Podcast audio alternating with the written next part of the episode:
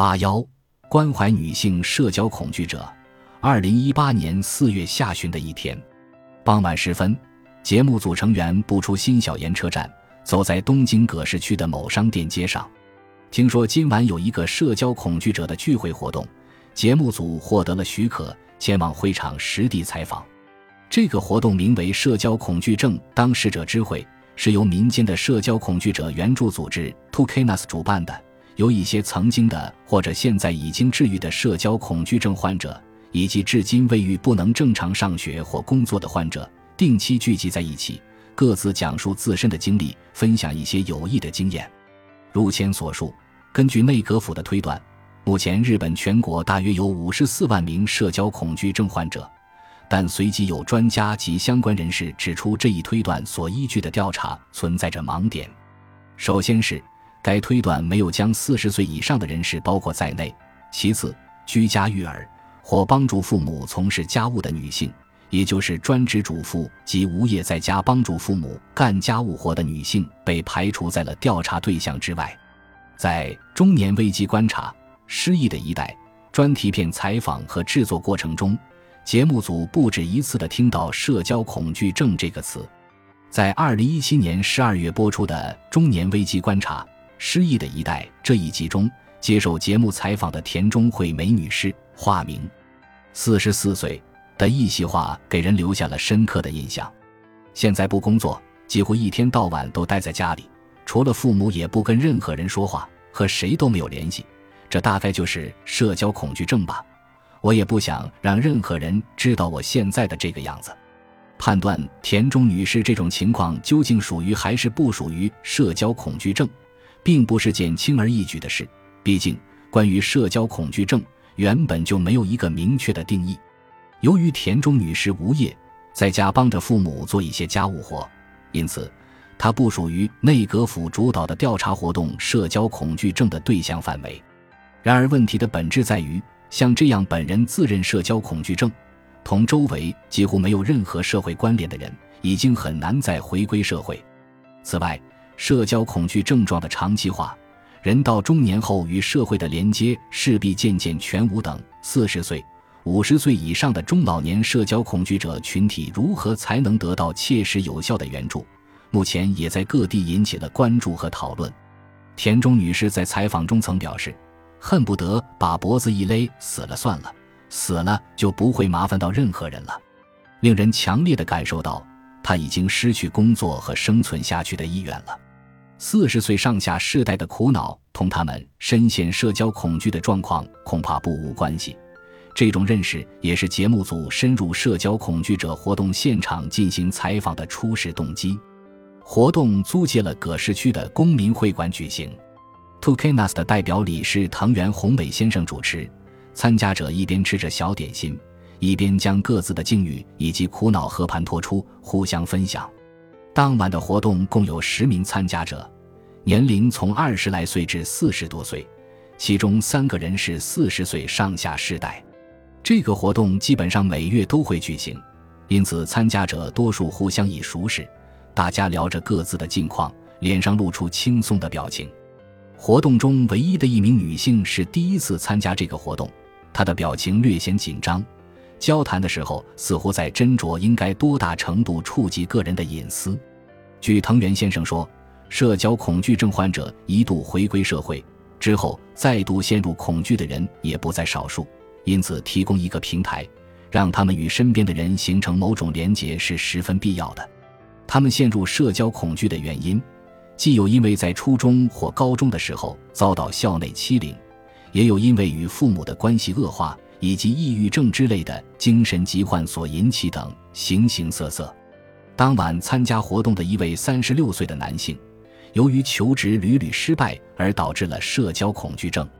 他的志向是入职制造行业的企业或者综合贸易公司，曾经向二十多家企业寄送了应征简历，结果全部落空。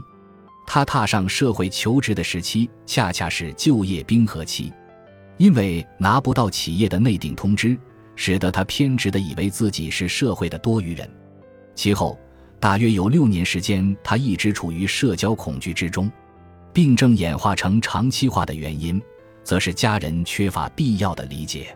父亲就毫不客气地训斥他，说是说就业冰河期，可有的人为什么就拿到了内定通知书啊？这只能说明你不够努力，是你自己酿的苦果。当时，社交恐惧症这个词尚不像现在这样被很多人熟知，这也加剧了家人对他的不理解。藤原先生介绍说，四十岁上下世代的父母一辈年龄大致在六十多岁、七十来岁。他们那一代正是经济高度增长、社会快速发展、企业大量录用新人的时期，这也形成了他们那代人特有的“只要付出一分努力，就会有一分回报”的观念，形成理所当然的公共价值观。因而，他们中的很多人对如今三十多岁、四十来岁的人的苦恼无法理解。这位参加者不明白自己为什么会变得恐惧社交，怎样才能从这种苦境中解脱出来？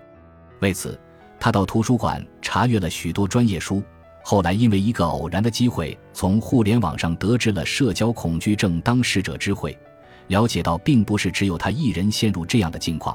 于是，慢慢尝试着与这些人接触，渐渐回归社会。然而，重新进入劳动力市场的难度远远超乎了想象。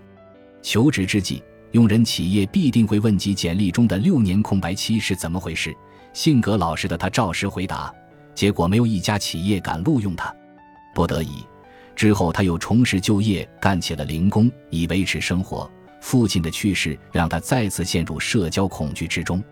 直到最近，他在职业培训学校学会了专门技术，从而得以在一家机械制造工厂找到了工作，却是以非正规就业的身份。和之前成天只能反复拘泥于眼前的琐碎事情。完全没有余力去考虑将来的生活不同。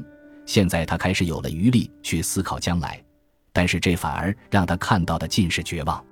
如今，他和七十岁高龄的母亲和四十二岁的哥哥三个人共同生活。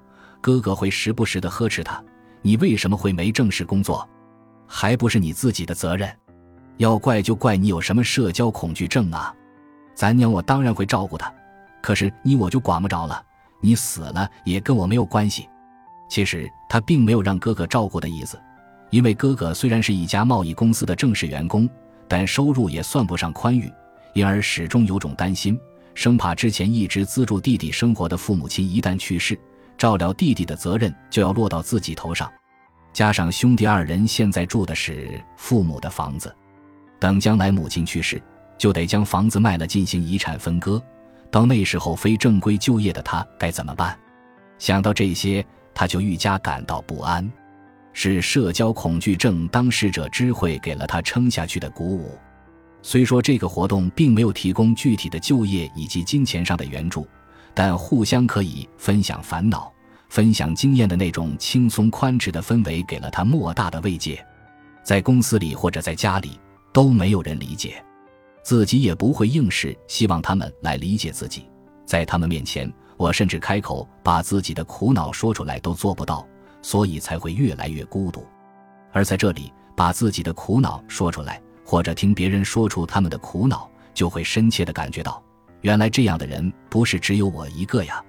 最近，来向代表理事藤原先生问询有关四十岁上下世代社交恐惧症的人开始多起来，前来咨询的。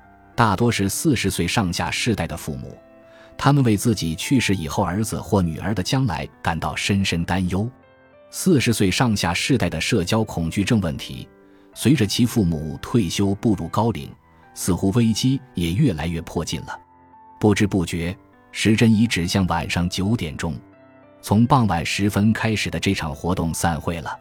节目组通过现场采访，深切地认识到。一旦因为某种原因而被排除出社会后，想重新回归社会是件多么困难的事情。此前节目组采访过的就业冰河期世代，也都或是因为求职失败，或是因为伤病等原因而退职，之后再想就业，就会遭遇新人一次性集中录用这个障碍，挡住了就业之路，以致沦为非正规就业者。绝不是他们不够努力。每个时期都有每个时期的经济环境，这类社会背景往往对他们的就业甚或人生产生了重大影响。最终谁被排挤出去，谁能成为胜者，完全得靠运气。想到这里，不由令人叹惋。或许整个日本所肩负的悲运以及不幸，全都由四十岁上下这一代人承受了吧？一帆风顺的人生是不存在的。倘若果真如此，那么无论哪个时代，振作起来，从头再来，才是最紧要和最可贵的。节目组成员在返回的途中，情不自禁地这样想到。感谢您的收听，本集已经播讲完毕。喜欢请订阅专辑，关注主播主页，更多精彩内容等着你。